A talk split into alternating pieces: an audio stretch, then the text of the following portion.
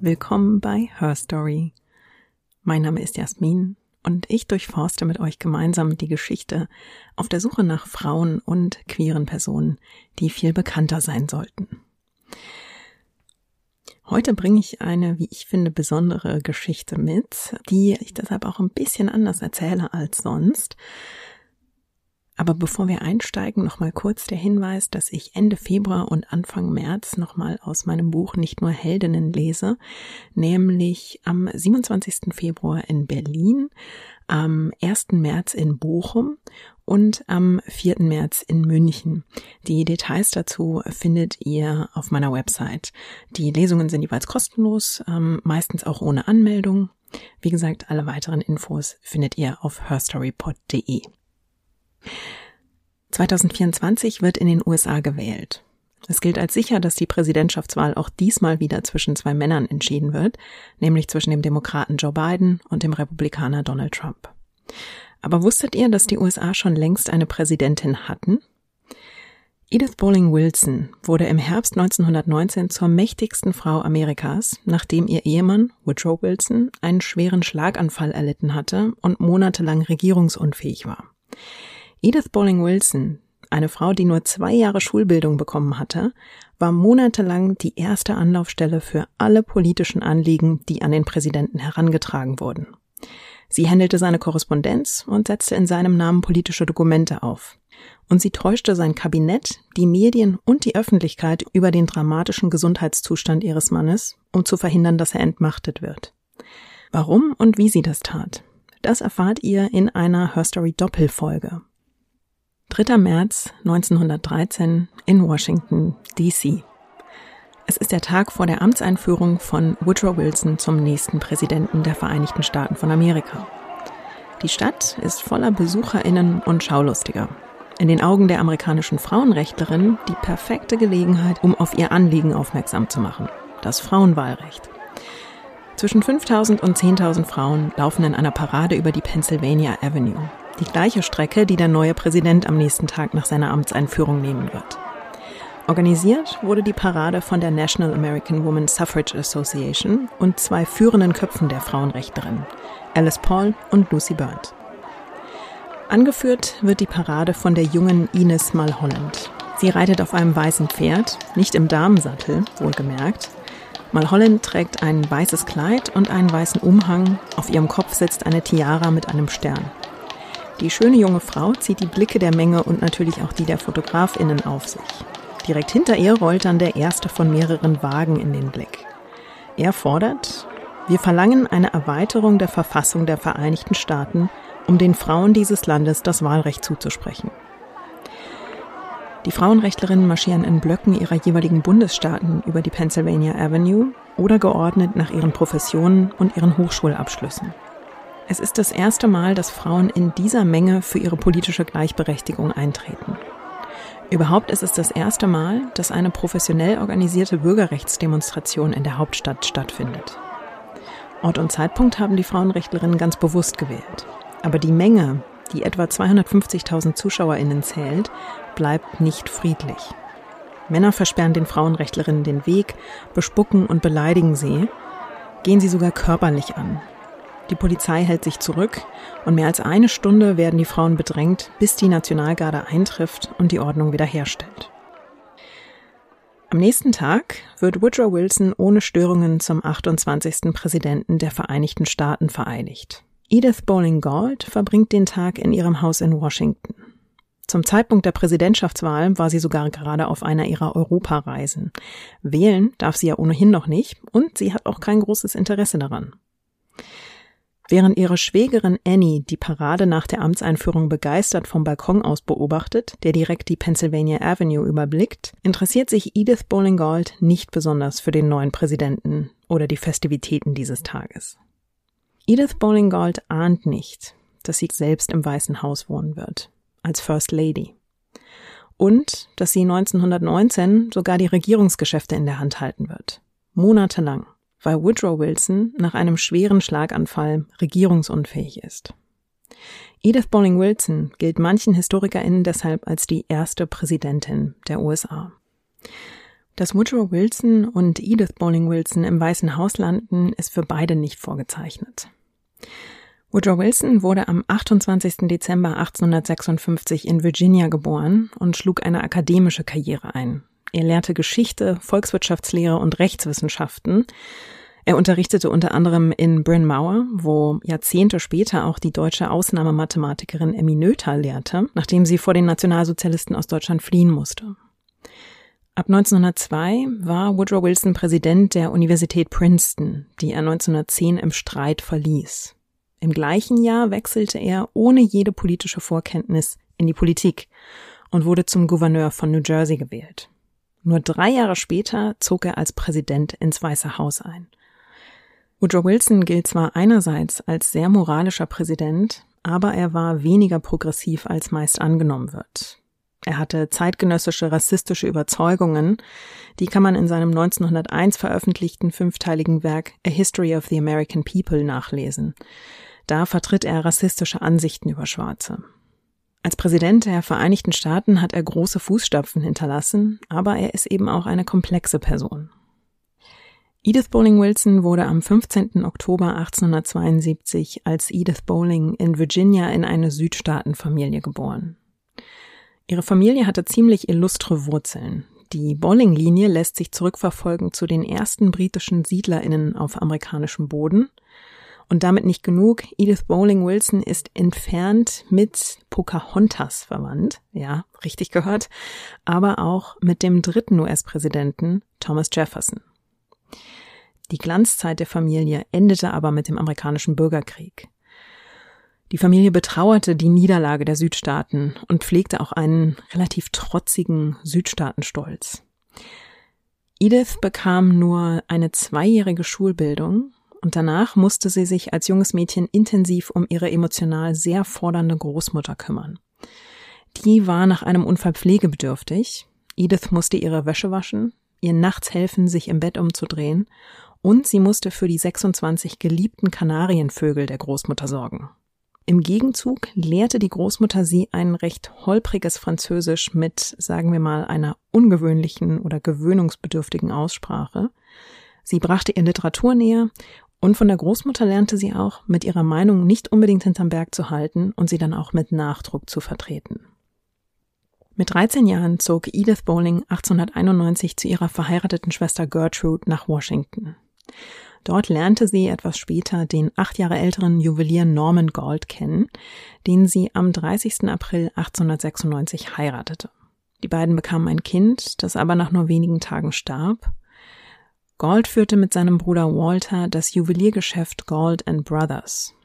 Das hat sogar noch heute Bestand und es war schon damals eine der ersten Adressen für hochwertigen Schmuck und belieferte sogar US-Präsidenten.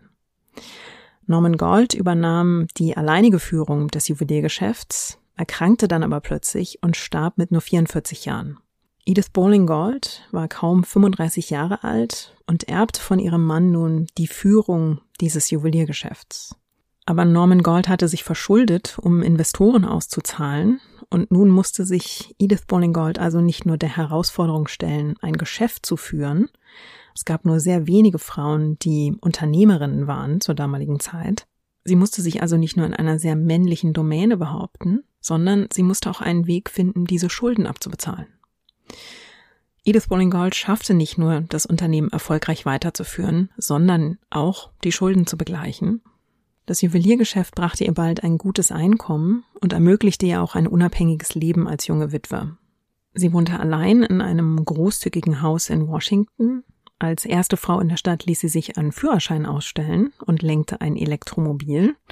Und sie reiste wiederholt per Schiff nach Europa. Erneut zu heiraten oder eine neue Beziehung einzugehen, schien sie wenig zu reizen. Sie war eine erfolgreiche Geschäftsfrau, die für sich selbst sorgen konnte und keinen Mann an ihrer Seite brauchte. Und sie war also wieder einmal auf Reisen nach Europa, als Woodrow Wilson 1912 die Präsidentschaftswahl gewann und 1913 mit seiner ersten Frau Ellen ins Weiße Haus zog. Im August 1914 starb Ellen Wilson dann aber überraschend. Wilson trauerte acht Monate lang um seine Frau, bis ihm seine Cousine dann die verwitwete Edith Bowling Galt vorstellte. Edith Bowling-Gold hatte sich den Einladungen ins Weiße Haus eigentlich erst entziehen wollen, aber die Cousine arrangierte dann ein zufälliges Zusammentreffen der beiden und es stellte sich heraus, dass nicht nur der trauernde Präsident die Gesellschaft der verwitweten Edith Bowling-Gold sehr schätzte, sondern dass sie ihn auch zumindest sympathisch fand. Der 58-jährige Woodrow Wilson war schnell hin und weg von Edith Bowling-Gold und begann sie zu umwerben. Nach nur sechs Wochen machte er ihr einen Heiratsantrag. Edith Bowling-Gold war vollkommen überrascht und wenig hingerissen von diesem Heiratsantrag. Seit dem Tod von Wilsons erster Frau war noch kein Jahr vergangen und eigentlich hielt man eine Trauerperiode von mindestens einem Jahr ein, bevor man sich erneut band.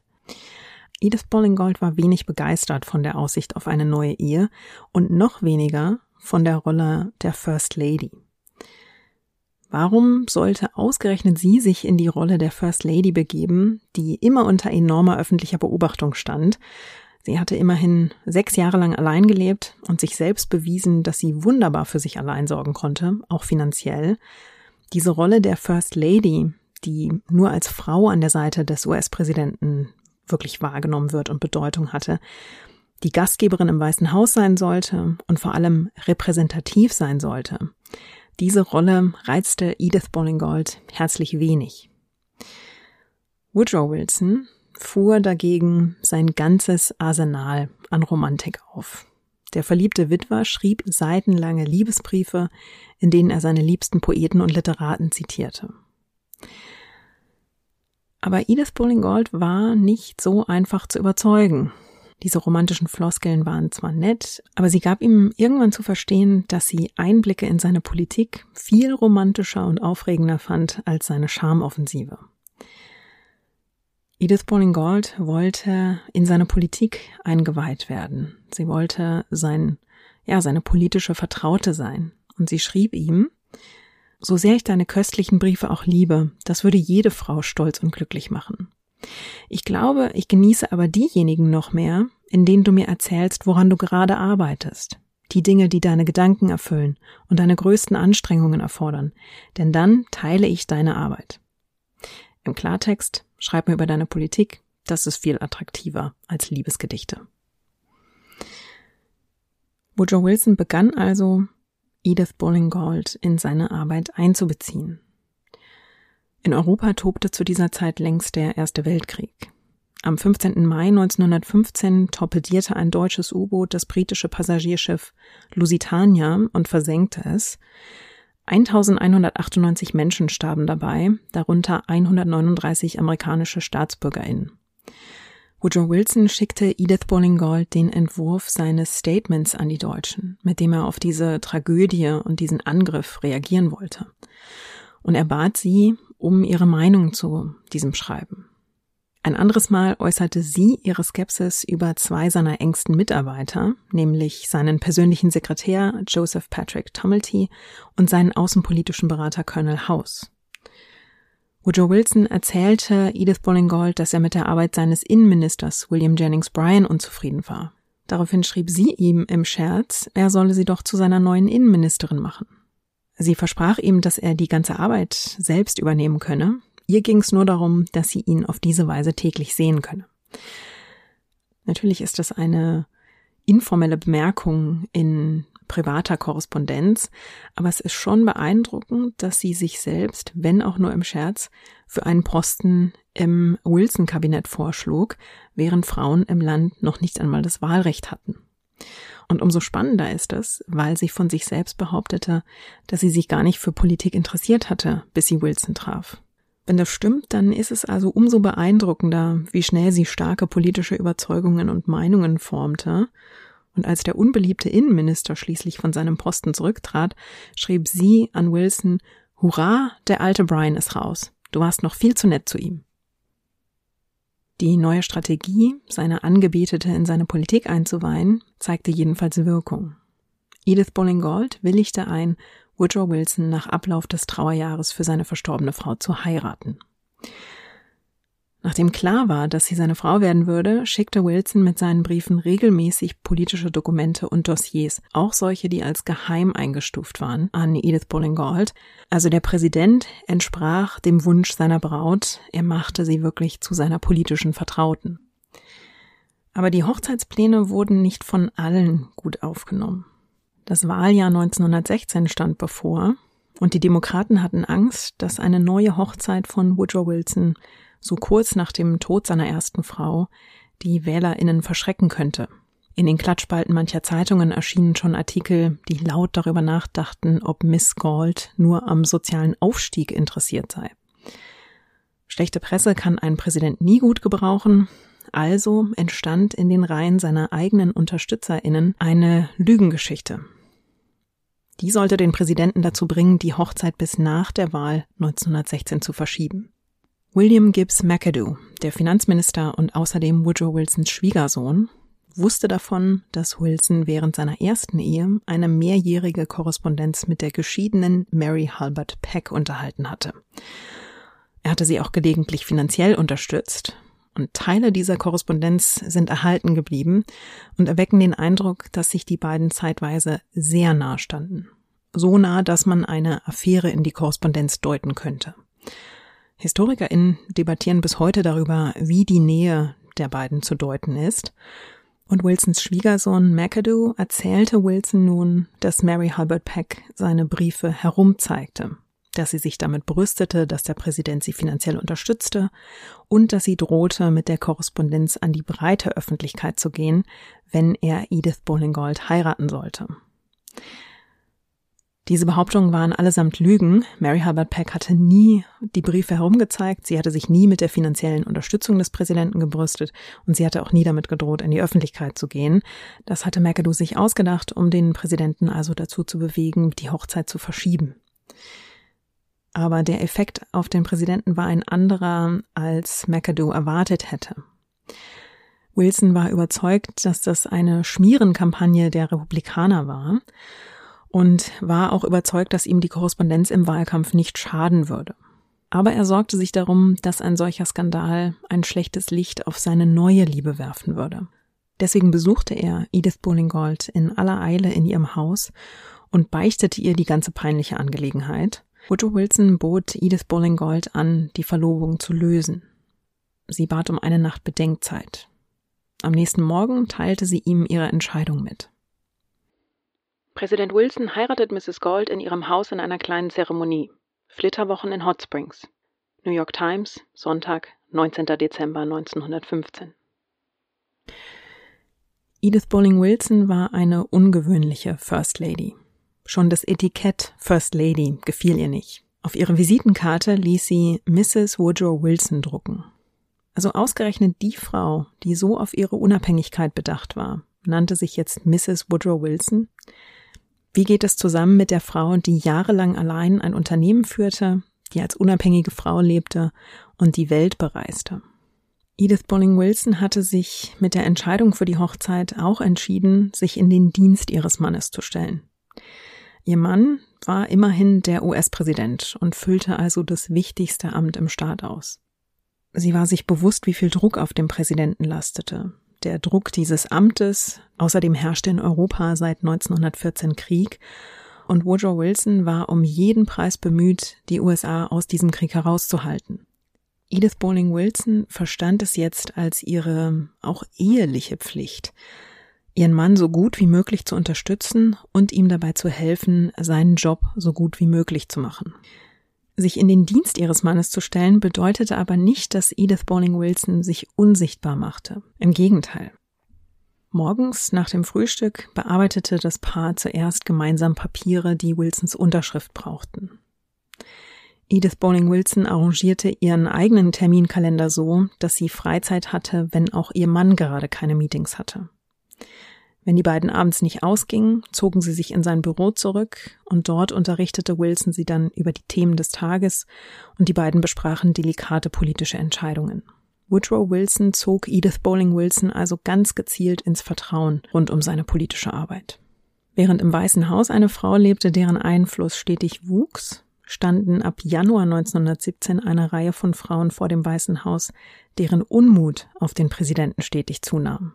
Frauenrechtlerinnen kämpften seit Jahren in Amerika für das Frauenwahlrecht, allerdings ohne Erfolg. Und auch Woodrow Wilson hatte wenig dafür getan, die Forderungen der Frauenrechtlerinnen voranzubringen. Im Januar 1917 begannen die Suffragetten deshalb in der winterlichen Kälte mit Schildern vor dem Weißen Haus zu protestieren.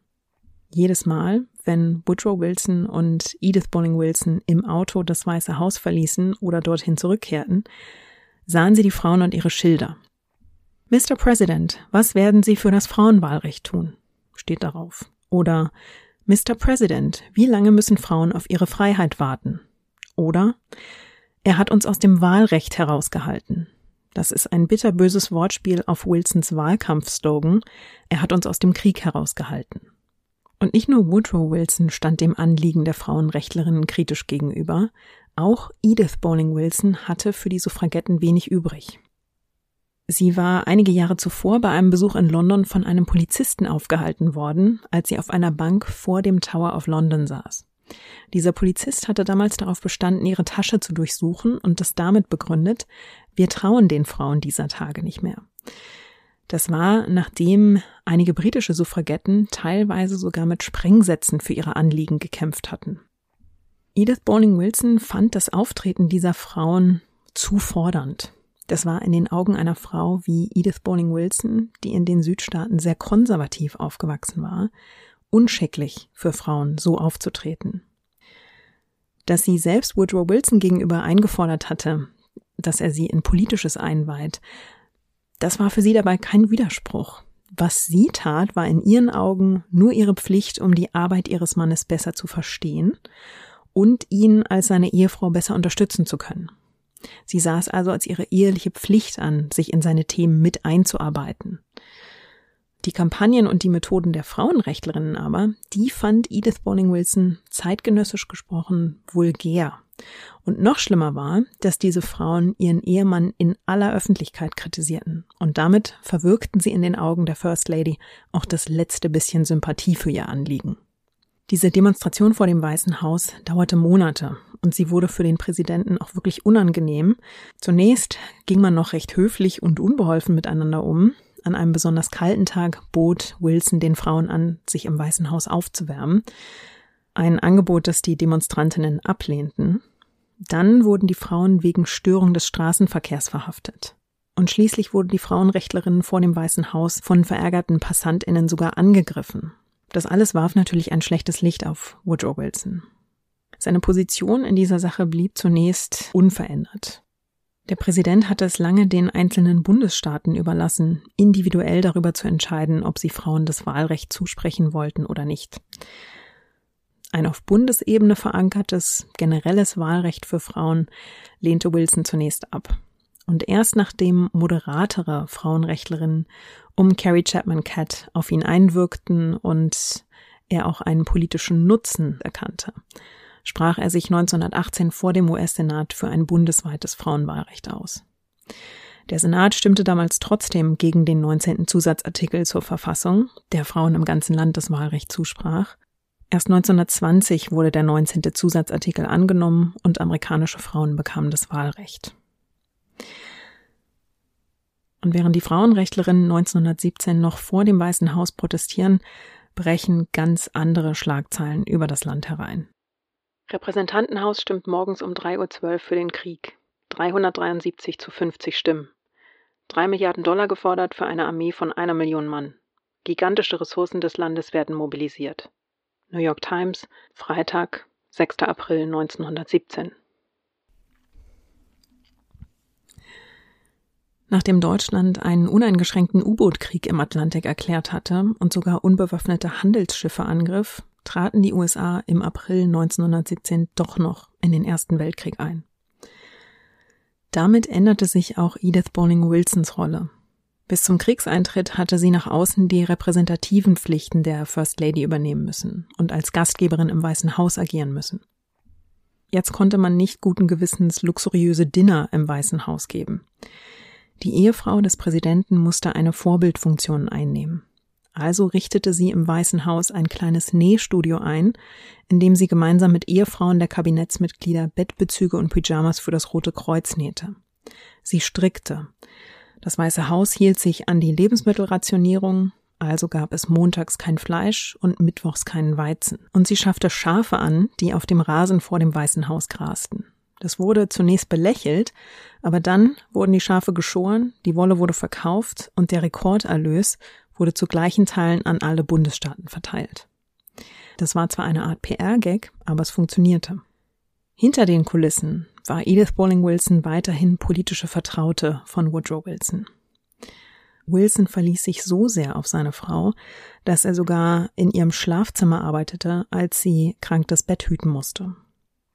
Viel mehr Grund zur Sorge gab allerdings die Gesundheit des Präsidenten, und Edith Bowling Wilson sorgte jetzt dafür, dass er sich trotz all der Arbeit für die Nation im Krieg auch Pausen gönnte. Woodrow Wilsons Gesundheit war nie besonders robust gewesen. Er hatte sogar schon vor seiner Zeit im Weißen Haus einen leichten Schlaganfall erlitten. Edith Bowling Wilson wirkte jetzt auf Carrie Grayson, den Leibarzt des Präsidenten, ein, damit er Wilson überzeugte, sich ausreichend an der frischen Luft zu bewegen und sich ausreichend Ruhe zu gönnen. Waffenstillstand unterzeichnet. Ende des Krieges. Berlin von Revolutionären eingenommen. Neuer Kanzler fleht um Ordnung, gestürzter Kaiser flieht nach Holland. New York Times, Montag, 11. November 1918. Auch nach Kriegsende wurden die Anstrengungen nicht weniger. Denn jetzt galt es für die Alliierten, den Friedensvertrag mit Deutschland auszuhandeln. Dafür reiste Woodrow Wilson nach Europa und Edith Bowling Wilson begleitete ihren Ehemann. Es war nicht nur das erste Mal, dass der US-Präsident auf eine längere Auslandsreise ging, denn es war klar, dass der Aufenthalt Wochen, wenn nicht gar Monate dauern würde, und Auslandsreisen waren damals noch nicht gang und gäbe. Es war auch das erste Mal, dass eine First Lady den Präsidenten dabei begleitete und dann eben gleich nach Europa während der Friedensverhandlungen. Presse und Öffentlichkeit reagierten zunächst skeptisch. Das Wilson-Lager wies deshalb auch sehr schnell darauf hin, dass die First Lady eher als Touristin mitreisen würde. Man wollte nach außen nicht den Eindruck erwecken, dass sich die First Lady in internationale Politik einmischen würde. Dass Woodrow Wilson sie als seine Vertraute ansah, mit der er Politisches besprach und beriet, das band man der Presse lieber nicht auf die Nase. Edith Bowling Wilson und Woodrow Wilson halten sich monatelang während der Friedensverhandlungen in Frankreich auf. Der Aufenthalt wird sogar zu einer Europatour, denn die Wilsons mussten Einladungen nach England und Italien annehmen als Teil einer diplomatischen Tour. Als die Verhandlungen über den Friedensprozess begannen, merkten die amerikanischen Unterhändler schnell, dass Wilson sich sehr stark auf den Rat seiner Frau verließ. Deshalb wandten sich viele Unterhändler zunächst an Edith Bowling Wilson, in der Hoffnung, dass sie Einfluss auf ihren Ehemann nehmen würde und darauf, wie er die amerikanischen Interessen vertreten und verhandeln würde. Gegen Ende der Verhandlungen hält Woodrow Wilson eine Rede über seine Idee der League of Nations. Diese Rede ist eigentlich nur für die Ohren der Mitglieder der Friedensverhandlungen bestimmt. Trotzdem gelingt es Edith Bowling Wilson und Leibarzt Carrie Grayson, sich in einer dunklen Ecke des Raums zu verstecken, um die Rede heimlich doch zu hören. Edith Bowling Wilson wollte deshalb unbedingt zuhören, weil die Idee der League of Nations eines der bedeutendsten politischen Themen von Woodrow Wilson war.